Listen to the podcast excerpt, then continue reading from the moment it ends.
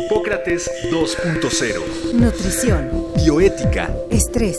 Vacunación. Salud. El Programa Universitario de Investigación en Salud y Radio UNAM presentan Hipócrates 2.0. Investigación y vanguardia en salud.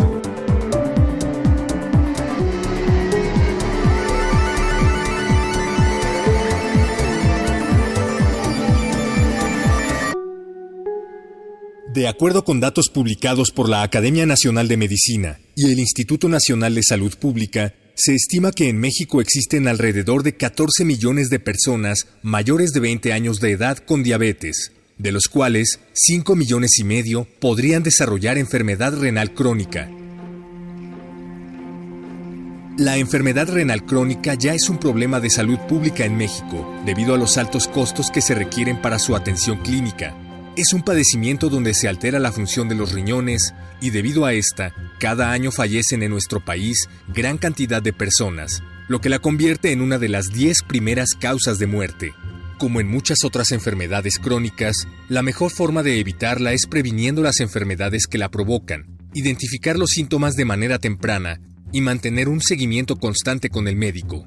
Para conocer más sobre esta enfermedad, sobre su impacto, características, su manejo y prevención, Hoy, en Hipócrates 2.0, los doctores Mauricio Rodríguez y Omar López platicarán con el doctor Ricardo Correa Rotter, médico internista con subespecialidad en nefrología, jefe del Departamento de Nefrología y Metabolismo Mineral en el Instituto Nacional de Ciencias Médicas y Nutrición Salvador Subirán, profesor de medicina en nuestra universidad y quien ha desempeñado importantes cargos en sociedades internacionales de expertos en nefrología. Bienvenidos, estamos en Hipócrates 2.0. Como ya lo escucharon, hoy vamos a platicar sobre enfermedad renal crónica. Saludo como cada semana en esta cabina a Omar López Vergara. Omar, ¿cómo estás? Muy bien, Mauricio, pues platicábamos con el doctor Ricardo Correa, quien tenemos con nosotros como invitado el día de hoy, que no hay un registro de las personas que tienen diálisis en México, pero se aproxima que son entre 90 y 100 mil. Es un dato pues alarmante y es alto. Hablaremos de una enfermedad importante en México. Y primero que nada agradecerte, Ricardo Correa, por estar aquí en Hipócrates 2.0. Bienvenido. ¿Qué tal, Mauricio? Gracias a ti y a Omar, gracias a la universidad por invitarme y estoy encantado de estar aquí con ustedes para platicar de este tema que es a lo que me dedico. Sin duda es un problema muy grande. Tenemos el riesgo de que se convierta en un problema más grande, no solo para los pacientes, que son muchos, sino para el aparato de la salud pública. Y vamos a tratar de entender un poco qué pasa en esta enfermedad, cuáles son las causas, Quizá podríamos empezar, si nos aclaras, en México, las causas más frecuentes de la enfermedad renal crónica que llevan a insuficiencia renal las causas que más frecuentemente llevan a insuficiencia renal crónica en México son, por mucho, la diabetes mellitus, que ha venido creciendo como un problema de salud de grandes proporciones, y la hipertensión arterial. Sin hacer a un lado que pueden haber muchas otras enfermedades, porque la enfermedad renal crónica, más que una enfermedad, es una vía final común a la que confluyen muchas enfermedades. Enfermedad renal crónica quiere decir que tus riñones están fallando y se mide en estadios, desde un estadio 1 que es muy leve hasta un 5 que requieres diálisis. Pero son muchas las enfermedades que te pueden llevar a que se deteriore tu riñón. Y todos los diabéticos, si no se cuidan, pueden terminar en un problema así. En realidad no todos, no todos Mauricio, pero no sabemos quiénes sí y quiénes no. Hay algunos que en el curso del tiempo no llegan a desarrollar insuficiencia renal, primero porque no lo hacen y otros porque tienen otras causas y otras enfermedades que limitan o recortan su vida antes que eso. Los diabéticos también tienen riesgos cardiovasculares y algunos de ellos pueden verse comprometidos su salud y su vida misma por riesgos de su corazón antes de llegar a insuficiencia renal. Pero hay algo que creo que vale la pena mencionar muy breve.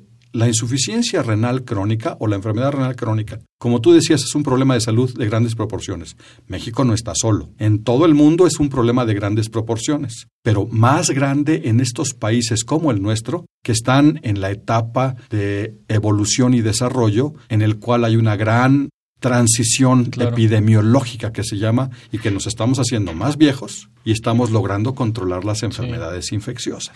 Y que sin duda el cambio en el perfil de esas enfermedades afecta. En algún programa previo platicamos con la doctora Lucía Álvarez sobre pediatría y adolescencia y entre otras cosas, también en el, programa mismo de diabetes veíamos que la diabetes está empezando a aparecer en personas más jóvenes y eso hace que cuando llegan a los 50, 60 años, pues ya tengan muchos años de ser diabéticos y entonces ya acumularon un daño que los lleva a esta y a otras fallas, ¿no? Efectivamente, los cambios que se han dado en los últimos 30 a 50 años son muchos. Nuestra sociedad se ha vuelto más sedentaria más urbana, su alimentación ha cambiado profundamente, la esperanza de vida se ha incrementado y muy importante, el índice de masa corporal, es decir, lo que pesamos ha crecido brutalmente. Y el sobrepeso, si no es la causa directa de la insuficiencia renal, es claro que sí lo es para la hipertensión, para la mayor posibilidad de ser diabético y todo esto es una cascada de consecuencias.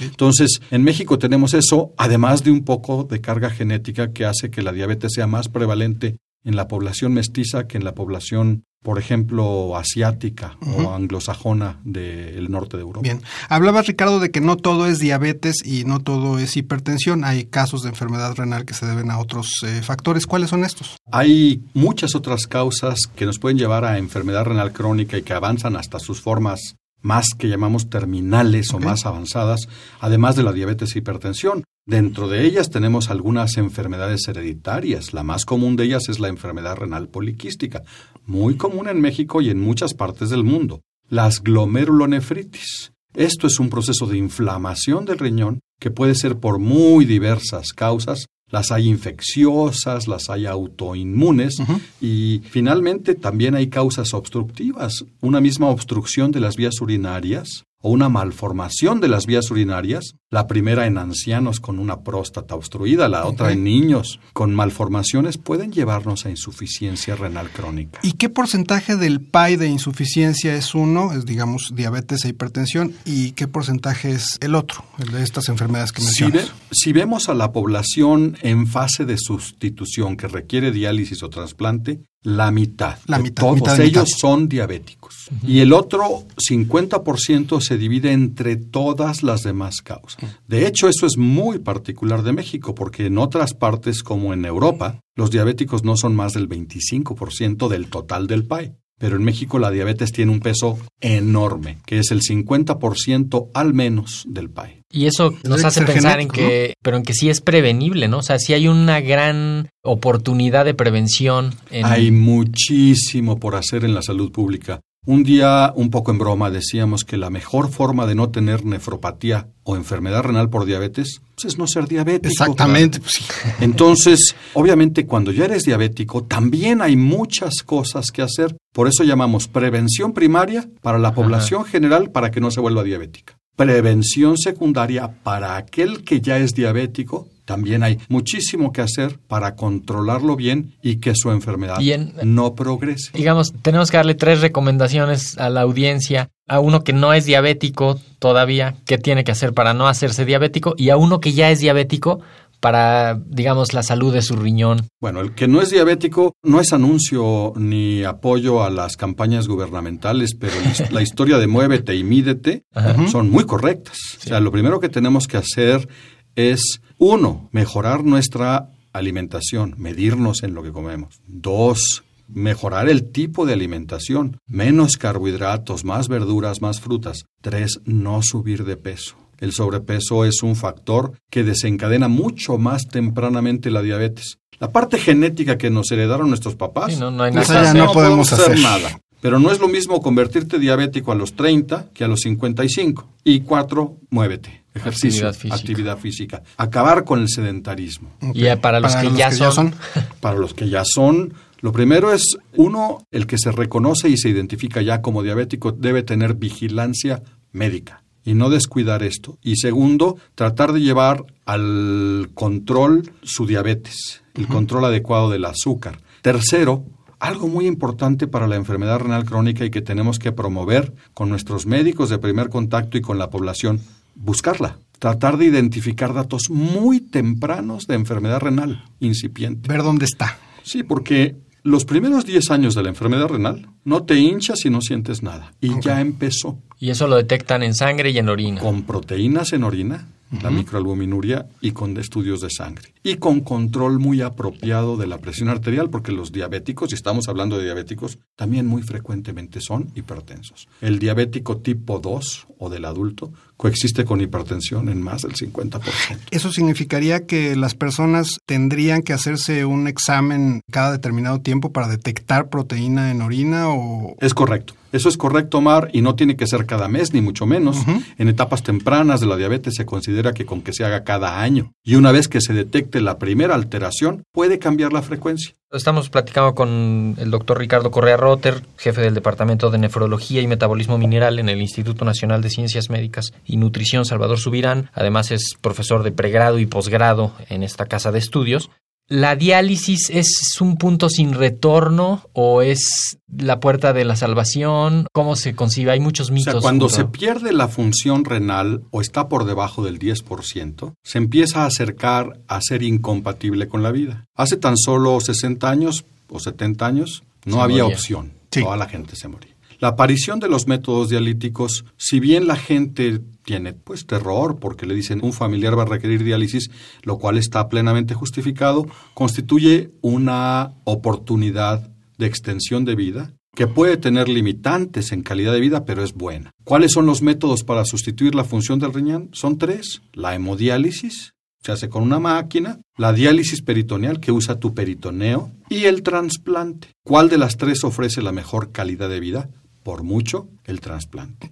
¿Cuánto tiempo tiene que estar una persona en diálisis para poderse trasplantar? La respuesta es variable e individual. Lo ideal sería, en todos los casos posibles, que no se pueden todos, el trasplante anticipado. Es decir, una persona muy bien cuidada, muy bien vigilada, con un donador identificado, bien estudiado, y en el momento en que va a requerir diálisis, en ese momento se trasplanta. No siempre se puede.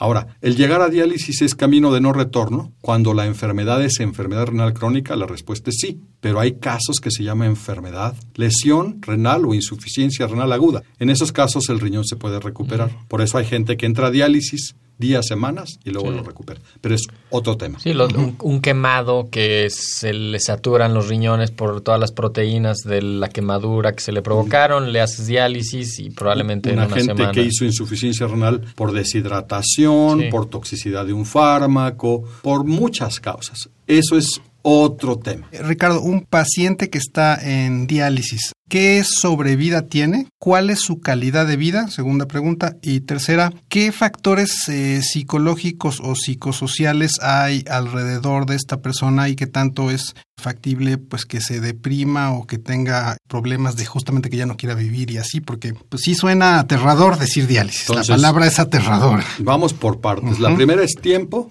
el tiempo que una persona puede pasar en diálisis como un dato general aplicable para todos no te lo puedo dar porque es altamente variable.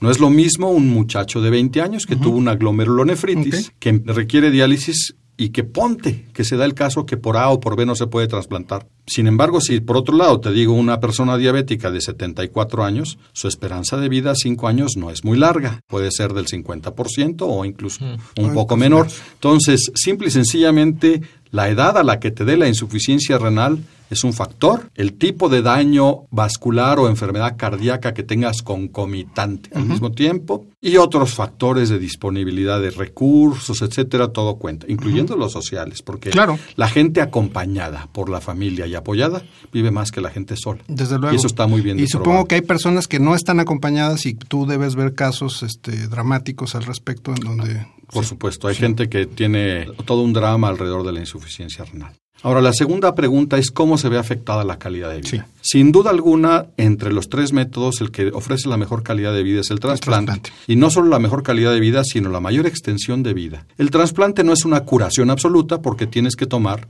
medicinas el resto de tu vida para no rechazar un órgano y tienes riesgos y vigilancia, pero es la mejor. Hemodiálisis y diálisis peritoneal también depende de la edad y de la capacidad individual de adaptación y de otras que nosotros llamamos comorbilidades. Y comorbilidades son otras, enfermedades. que están presentes en cada caso. Desde el caso que tengo, que te puedo decir, de una paciente que estuvo 20 años y siempre me decía, yo no estoy enferma, yo nada más requiero diálisis tres veces, hemodiálisis tres veces por semana. Ah, qué manera Y vivió muchos años hasta aquellos en que las diálisis hacen su vida muy miserable y con una gran pérdida de calidad de vida. Sí, el promedio es una calidad de vida que se ve limitada con respecto al sujeto sano sin duda, pero hay que aprender a trabajar con esto para ayudar al paciente. Antes de la tercera y que va en el sentido, Sí, ¿qué tan frecuentemente se hace un abordaje multidisciplinario para atender los problemas psicológicos y psiquiátricos si es que Esto que tú planteas está perfectamente ligado a la tercera pregunta y menos frecuente de lo que debería es la respuesta, pero sin duda alguna el paciente que está en hemodiálisis debe tener el apoyo de su médico, su nefrólogo, de una nutrióloga que él sepa cómo apoyarlo. Ahí es difícil el camino porque Sí. convencer a la gente que cambie hábitos hijo, es algo verdaderamente complicado. Psicólogos, trabajadores sociales y con frecuencia cirujanos, vascular periféricos, otras personas, pero el apoyo del equipo que entiende los aspectos emocionales es muy importante y debería estar presente en todos los casos. Y desafortunadamente no está sistematizado en todos los casos por el volumen creciente de pacientes y por un sistema de salud que se ve carrereado con un crecimiento brutal de pacientes que no está alcanzando. De hecho, poniéndole números, algunos datos dicen que el Instituto Mexicano del Seguro Social atiende más o menos entre el 60 y el 70% de la población del país. Y si uno piensa en la cantidad de personas con diabetes que están en el país y las que atiende el seguro, y luego de ahí todavía los problemas que se suman de enfermedad renal primaria, el Seguro Social tiene en su horizonte de los siguientes 15 o 20 años un problema para atender diálisis, para atender insuficiencia renal que puede amenazar sus números, no solo el IMSS, el ISTE, Pemex, Sedena. Eh, Yo creo que los sistemas de salud están amenazados por las enfermedades crónicas no transmisibles y no solo por los números crecientes, sino por los costos que implica. La enfermedad renal crónica es una bandera roja muy clara para los sistemas de Y salud. con la última respuesta que nos dabas, no nada más va a ser el costo de la diálisis y del nefrólogo y del no es del psicólogo, del trabajador social, de... Todo eso, o sea, sí, en serio, la cuenta va a ser, en la medicina privada pues está muy padre porque ese es el negocio, pero en la medicina pública va a ser un problema. El costo de las terapias de diálisis es tan alto que, siendo claros y sin tener números porque no hay un registro nacional, podemos decir casi sin temor a equivocarnos que entre el 90 y el 95 está dado por las seguridades sociales y no más del 5% es privado. Y esto es una carga para el sistema enorme. Yo creo que las autoridades lo ven, lo entienden, se preocupan. Ahora hay una intención de generar un plan nacional para atención de la enfermedad renal crónica. Se está trabajando en ello. Habemos un grupo que nos han convocado a trabajar en ello, pero para pensar en, no en un horizonte sexenal, ni de qué vamos a hacer de aquí al año que entra, ni de cómo resolver el asunto, sino por lo menos de 15 a 20 años para poder aterrizar las cosas con mucho mayor seriedad y ofrecer un panorama Y es- más promisorio. Y es, es esta cosa paradójica que tiene la medicina misma de su éxito, de pues si estamos prolongando la vida, pues entonces va- ahí va a haber costos asociados a eso, ¿no? Entonces, hace varios años la gente no se moría antes porque, digamos, hubo manera de curarlos y de prolongarles la vida, pues ahora estamos justamente pagando esa, esa cuenta, ¿no? Mira, te quiero decir una frase que creo que es importante y que la dijo un médico un poco antiguo. Se llamaba Hipócrates. Fíjate. Y aquí estamos en las series hipocráticas. Exacto. Dice, la mejor medicina de todas es enseñarle a la gente cómo no necesitarla. Y quise regresar a eso porque hay que dar un énfasis cada vez mayor a la prevención y a la detección temprana. Y hay que enseñar a la gente a que haga lo que tiene que hacer para que no nos necesite a los médicos. Exactamente. Mira, el fin de semana estuve en el Instituto Nacional de Nutrición, en la mm, sala de urgencias, acompañando a una persona. La atención, pues estaba sobrecargada, había muchos pacientes, los residentes no estaban del mejor humor, eh, los pacientes tenían que esperar muchísimo y era una sala de emergencias en una de las instituciones más sobresalientes del país. No quiero imaginarme qué es lo que sucede en otras instituciones menos sobresalientes, ya no digamos en emergencias, sino en una situación de diálisis. Es decir, eh, pareciera utópico pensar que en esa sala vamos a tener a trabajadores sociales, psicólogos, este, nefrólogos y todo. Me, parece sí que apuntas a que más bien lo que tendríamos que hacer, pues sí es reducir las tasas altísimas de diabetes que hay en el país, que son, como tú dices, 50% del PAI de, de este problema de insuficiencia renal. Y mejorar el control de los diabéticos que ya existen y retrasar la progresión de la enfermedad renal crónica, que al mismo tiempo va a retrasar la ceguera, que al mismo tiempo va a retrasar la aparición de un pie diabético en aquellos que ya son diabéticos. Y bueno, pues nuestro instituto hacemos el mayor de los esfuerzos aquí en una pequeña ciudad, una mancha urbana de 20 y algo millones de habitantes. Y yo estoy seguro que otras instancias públicas hacen muchos esfuerzos por hacer lo mejor posible, pero aquí lo que estamos diciendo es que realmente el problema es de grandes dimensiones y que nos puede sobrepasar y, hay que hacer lo que sea para detenerlo. Ligándolo con esta idea de los hospitales saturados, ¿no existe también una opción de sacar la diálisis a centros de diálisis, que, que la gente no se acerque a los hospitales si va a ir nada más a eso? A ver, aquí hay dos cosas que hay que entender. El 60% de los pacientes mexicanos que están en diálisis están en diálisis peritoneal, que se entrenan en un hospital pero lo hacen en su casa. Entonces ahí estamos hablando del 60%. Por ahí más o menos. El otro treinta y tantos por ciento están en unidades de hemodiálisis. Algunas son hospitalarias y otras son extrahospitalarias. Las unidades extrahospitalarias han crecido enormemente en el país. Obviamente una unidad extrahospitalaria tiene que tener los mecanismos para respuesta rápida en caso de que un paciente se ponga mal para trasladarlo a un hospital. Pero estamos llenos en el país de unidades extrahospitalarias. O sea que lo que tú estás sugiriendo ya, está pasando. ya, es, una realidad. Y de los pacientes que están en diálisis, en hospitales, diálisis crónica es un pequeño porcentaje. Los demás están o en su casa o en estos otros mecanismos. Ricardo, mira, a mí me invitaron a este programa por dos razones, porque tengo una especialización en psicología de la salud y porque estoy convencido de que tengo todas las enfermedades de las que hablamos. Eh, esta. esta también. Saliendo de aquí me voy a hacer un análisis de proteína en la, en la orina. ¿Qué pasa justamente si alguien detecta proteína en la orina? ¿Cuáles son los pasos a seguir de estas cinco fases que mencionabas? ¿Qué es lo que sigue? El estudio que se sugiere es un estudio que se llama microalbuminuria, que se puede hacer en orina de 24 horas o en una muestra aislada cuando se mide albúmina y creatinina. ¿A quién se recomienda? No se recomienda a la población general.